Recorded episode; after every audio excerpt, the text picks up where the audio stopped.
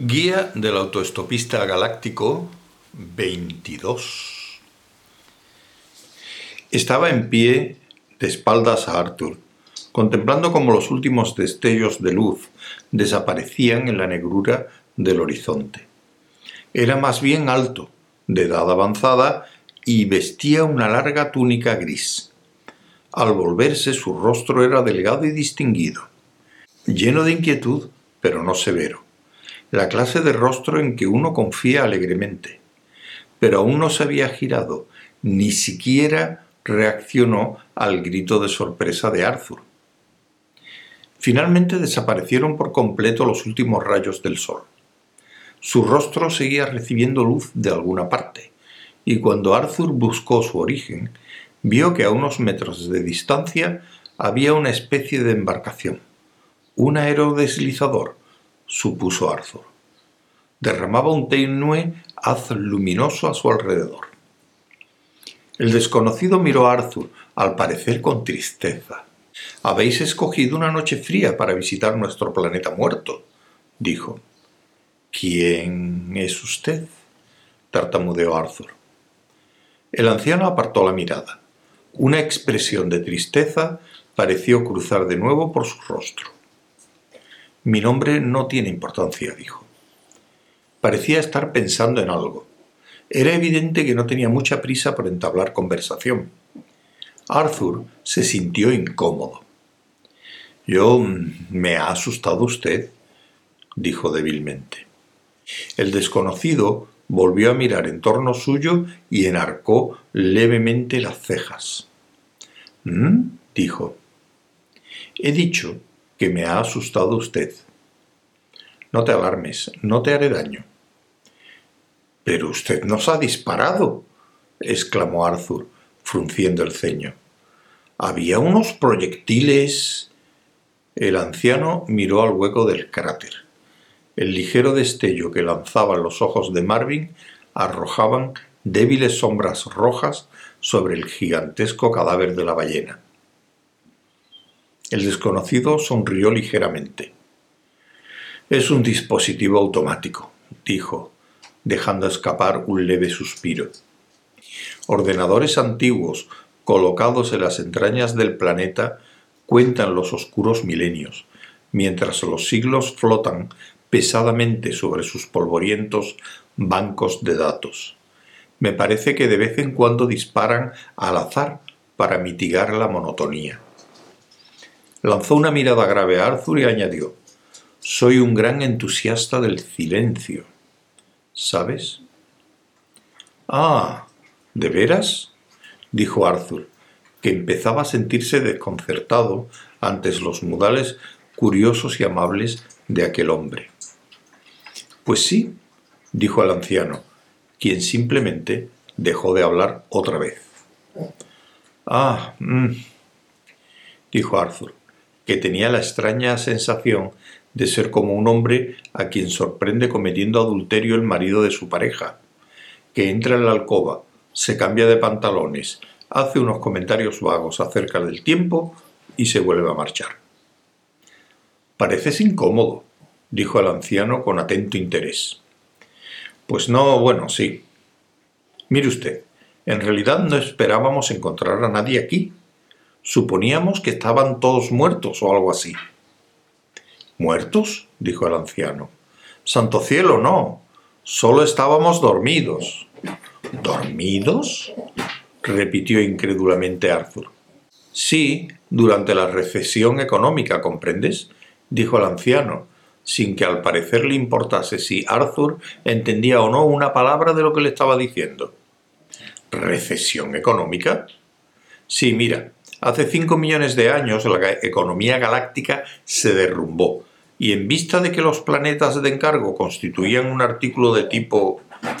Hizo una pausa y miró a Arthur preguntándole en tono solemne. Sabes que construíamos planetas, ¿verdad? Pues sí, contestó Arthur. En cierto modo me lo había figurado. Un oficio fascinante, dijo el anciano con una expresión de nostalgia en los ojos. Hacer la línea de la costa siempre era mi parte favorita. solía divertirme enormemente dibujando los pequeños detalles de los fiordos. Así que de todos modos, añadió, tratando de recobrar el hilo, llegó la recesión económica y decidimos que nos ahorraríamos muchas molestias si nos limitáramos a dormir mientras durase. De manera que programamos a los ordenadores para que nos despertaran cuando terminara todo. El anciano suprimió un bostezo muy leve y prosiguió. Los ordenadores tenían una señal conectada con los índices del mercado de valores galáctico, para que reviviéramos cuando todo el mundo hubiera recuperado la economía. Lo suficiente para poder contratar nuestros servicios, bastante caros. Arthur, que era un lector habitual del Guardian, se sorprendió mucho al oír aquello. ¿Y no es una manera de comportarse un bastante desagradable? ¿Lo es? preguntó suavemente el anciano. Lo siento, no estoy muy al corriente. Señaló al cráter. ¿Es tuyo ese robot? preguntó. No, dijo una voz tenue y metálica desde el cráter. Soy mío. Si se le quiere llamar robot, murmuró Arthur, más bien es una máquina electrónica de resentimiento. Tráelo para acá, dijo el anciano. Arthur se sorprendió mucho al notar un repentino énfasis de decisión en la voz del anciano. Llamó a Marvin, que trepó por la pendiente fingiendo una aparatosa cojera que no tenía. Pensándolo mejor, dijo el anciano, déjalo ahí. Tú tienes que venir conmigo. Se están preparando grandes cosas se volvió hacia su nave que, aunque al parecer no se había emitido señal alguna, empezó a avanzar suavemente hacia ellos entre la oscuridad. Arthur miró a Marvin, que se dio la vuelta con la misma aparatosidad que antes y volvió a bajar laboriosamente por el cráter, murmurando para sí agrias nadelías. Vamos, dijo el anciano, vámonos ya o llegarás tarde. ¿Tarde? dijo Arthur. ¿Para qué? ¿Cómo te llamas, humano? Dent. Arthur Dent, dijo Arthur. Tarde, tanto como si fueras el extinto Dentarthur Dent, dijo el anciano con voz firme. Es una especie de amenaza, ¿sabes? Otra expresión de nostalgia surgió de sus ojos fatigados. Arthur entornó los ojos. ¡Qué persona tan extraordinaria! murmuró para sí. ¿Cómo has dicho? preguntó el anciano. Nada, nada, lo siento, dijo Arthur confundido. Bueno, ¿a dónde vamos? Entremos en mi aerodeslizador, dijo el anciano, indicando a Arthur que subiera a la nave que se había detenido en silencio junto a ellos. Vamos a descender a las entrañas del planeta, donde en estos momentos nuestra raza revive de su sueño de cinco millones de años. Magracea despierta. Arthur sufrió un escalofrío involuntario al sentarse junto al anciano. Lo extraño de todo aquello, el movimiento silencioso y fluctuante de la nave al remontarse en el cielo nocturno, le inquietó profundamente. Miró al anciano, que tenía el rostro iluminado por el débil resplandor de las tenues luces del cuadro de mandos. Disculpe, le dijo, ¿cómo se llama usted a todo esto? Mm, ¿Que cómo me llamo? dijo el anciano, y la misma tristeza lejana volvió a su rostro.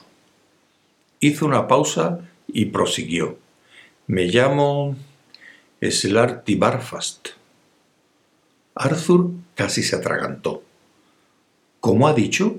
farfulló. Slarty Barfast, repitió con calma el anciano. ¿Slarty Barfast? El anciano le miró con gravedad. Ya te dije que no tenía importancia, comentó. El aerodeslizador siguió su camino en medio de la noche.